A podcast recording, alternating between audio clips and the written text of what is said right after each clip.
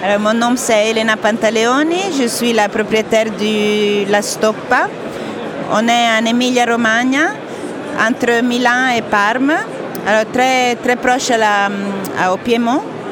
Et les cépages typiques sont Barbera et Bonarde, Malvoisie pour les raisins blancs. Et le sol, c'est plutôt argileux, euh, rouge, très riche en fer et très pauvre en azote, sur des collines à 250 mètres sur le niveau de la mer.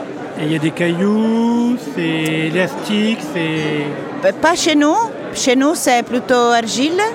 Mais à côté, il y a des endroits où il y avait la mer. C'est un terrain beaucoup plus euh, récent où on trouve encore les hum, coquillages. Et là, c'est la région, la, partie de la région où on fait plus de pétillants naturels, mais nous, on fait plutôt des vins rouges de longue garde. Et le, et le sol, il va bien avec le climat? Ou avec les vignes ou ça change? Ben, tout, tout, le temps change. Nous, on est là depuis 50 ans et dans ces 50 ans, on a vu beaucoup de, de, changements.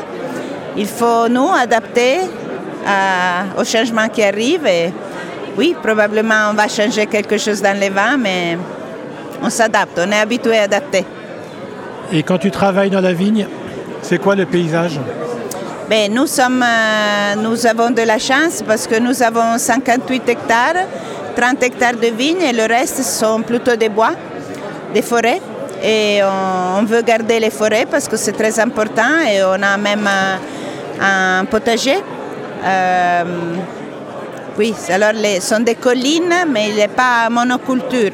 Il y a des bois, il y a des prés, il y a des animaux, il y a des potagers. C'est joli. C'est vivant c'est très vivant. Merci. Merci. Merci à toi.